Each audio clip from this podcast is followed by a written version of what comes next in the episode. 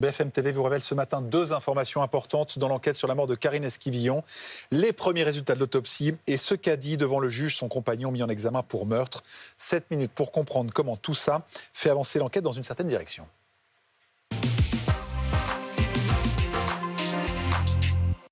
On en parle avec vous, Maxime Brandstetter, du service police-justice de BFM TV. Le général François Daoust est également avec nous. Bonjour. Vous êtes ancien directeur de l'IRCGN, l'Institut de recherche criminelle de la gendarmerie nationale. Maxime Brandstetter, première chose, quels sont les éléments qui ressortent de l'autopsie? Il ressort qu'on a trouvé sur le corps de Karine qu'une seule blessure, une blessure qui a été euh, causée par balle. Et on a aussi retrouvé un projectile qui s'apparente à, un projectile d'arme à feu dans, le corps de Karine. Euh, donc sans pouvoir certifier qu'elle est décédée de, cette blessure par balle, parce que malheureusement on a tardé à retrouver le corps, donc certaines preuves, certains éléments sont effacés. La seule blessure qu'on a pu retrouver, c'est donc cette blessure par balle. La seule blessure, une seule balle. Comment tout ça s'accorde avec les déclarations de Michel Pial? Eh bien, ça s'accorde bien. En tout cas, ça ne le contredit pas. Parce que, pour rappel, Michel Pial, dans sa dernière version, après avoir menti euh, pendant plusieurs mois, dans sa dernière version, il raconte un accident où il est en train de, prendre en photo un fusil pour le vendre et le coup part involontairement et atteint euh, Karine Esquivion qui se trouve euh, dans la cuisine et, et la tue. Et donc, son récit, c'est un accident, une seule balle qui tue Karine Esquivion. Et en l'état, euh, l'autopsie ne contredit pas cette version. Euh, François Daoust, l'examen médico-légal a été pratiqué plusieurs mois après euh, le décès de Karine Esquivillon. Quelles sont les informations qui, entre guillemets, ont été perdues avec ce délai?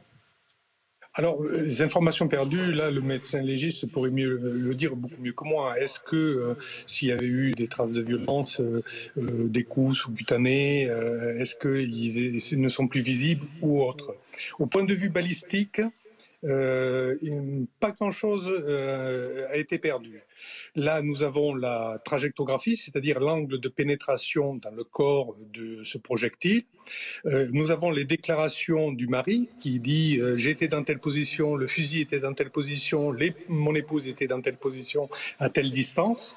Et ça, c'est absolument vérifiable. Donc, les experts vont vérifier si l'angle de pénétration du projectile dans le corps de la victime est compatible avec la version du, euh, du, mari ou si ça ne correspond pas. La deuxième chose, ça va être l'analyse de la queue de détente que l'on appelle plus communément euh, euh la, la, la, détente ou euh, qui permet de, de, tirer avec une arme. Mm-hmm. Eh bien, est-ce que là-dessus, cette analyse, on va, on va mesurer la force en kilojoules nécessaire pour faire partir le coup? Et quand on dit, ben, je ne comprends pas, j'ai voulu rattraper le fusil, le coup est parti tout seul, ça va être vérifié. Et s'il faut entre 1,2 kg et 2 kg de joules de pression, mhm. le coup ne part pas tout seul. C'est-à-dire qu'on a délibérément appuyé sur la queue de détente. Et il va y avoir une étape clé, euh, c'est la reconstitution. À quel moment ça se passe et à quoi ça sert? Alors, la, reconstitution se fera dans un deuxième temps, c'est-à-dire que là, toutes les hypothèses par rapport aux angles de tir et à la nécessaire force pour appuyer sur la détente euh, qu'on appelle aussi gâchette, mais euh, de manière erronée, eh bien, euh, vont permettre de voir si les déclarations du, du mari sont compatibles avec les observations scientifiques et techniques qui auront été faites et sur le corps et sur l'arme. Et cette reconstitution ou cette mise en situation va permettre de voir comment il explique, lui, ce qui s'est passé, alors que les mesures vont peut-être montrer ça, ou au contraire, euh, infirmer ce qu'il est en train de, décrire. Et là, ça sera un peu plus compliqué.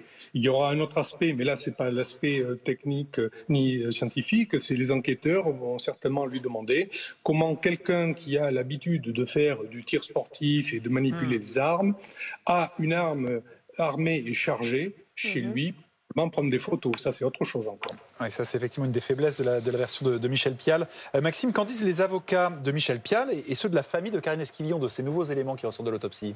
Ben, Pour eux, cette autopsie, c'est un non-événement. Alors, Évidemment, cette autopsie est importante parce qu'il faut toujours en faire dans les affaires criminelles, mais c'est un non-événement parce qu'en fait, elle ne leur apprend rien. Ils disent oui, l'autopsie n'infirme pas la version de Michel Pial, mais elle ne la confirme pas non plus.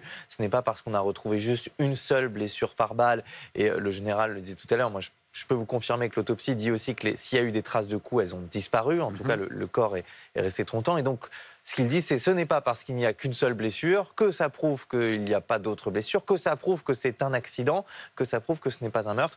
Donc cette autopsie, elle ne dit pas forcément grand-chose et les avocats, ils en attendent un peu plus des autres actes, la reconstitution qu'on a évoquée, mais aussi la, balistique qu'évoquait le général. Il a été interrogé, euh, Michel Pial, il y a encore quelques jours par euh, les enquêteurs. Il a donné plus de détails sur ce qui s'est passé. Lesquels? Eh bien, oui. Euh, si vous vous souvenez, il avait donné sa dernière version en toute fin de garde à vue. Vraiment, mm. au dernier moment, il avait reconnu l'avoir tué par accident. Donc, forcément, le juge d'instruction voulait l'entendre un peu plus longuement. Euh, il donne plus de détails sur comment en est-il arrivé à tirer, selon lui, accidentellement euh, sur Karine Esquivion. Il raconte donc qu'il prend en photo l'arme, comme on vous l'a expliqué, et qu'à un moment donné, il veut vérifier la qualité des photos. Et alors qu'il regarde la qualité des photos, il tient son arme en même temps, qui lui glisse des mains. Et en voulant la rattraper, il tire et il atteint Karine Esquivion, qui à ce moment-là se trouvait, selon ses déclarations, dans la cuisine assise. Euh, Karine Esquivion qui est touchée et qui meurt. À ce moment-là, il raconte qu'il panique, qu'il met le corps de sa femme euh, dans le coffre de sa propre voiture et que lui, avec l'autre voiture du couple, il va chercher les enfants à l'école. Et c'est seulement le lendemain qu'il ira jeter ce corps dans un bois à quelques kilomètres du domicile. En général, il y a un élément euh, clé dans cette enquête, ce sont les rapports au sein du couple. Alors, ça ne fait pas une preuve, mais c'est vraiment un élément de contexte. On n'a plus qu'une version aujourd'hui, on n'a plus que la version de Michel Pial. Comment les enquêteurs euh, peuvent travailler pour essayer de, dissocier le faux du vrai dans un, dans un cas comme ça? Alors ça, c'est toute la difficulté pour les enquêteurs, c'est l'environnement familial, où est-ce qu'il en était? Donc là, il va y avoir toute la somme des témoignages des proches, Mhm. Euh, ce, ce qui avait le paraître ou l'être, c'est-à-dire euh, qu'est-ce que, comment ils se comportaient quand ils étaient ensemble avec des tiers, comment chacun euh, se comportait avec ses proches ou ses amis quand ils étaient seuls l'un sans l'un sans l'autre. C'est tout ça que les enquêteurs vont recouper pour voir qu'est-ce qui se passait réellement au sein de ce couple.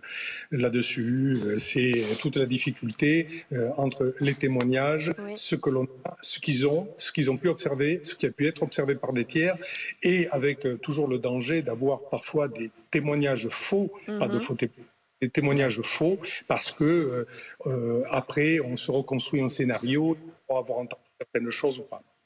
Merci d'avoir répondu à nos questions ce matin.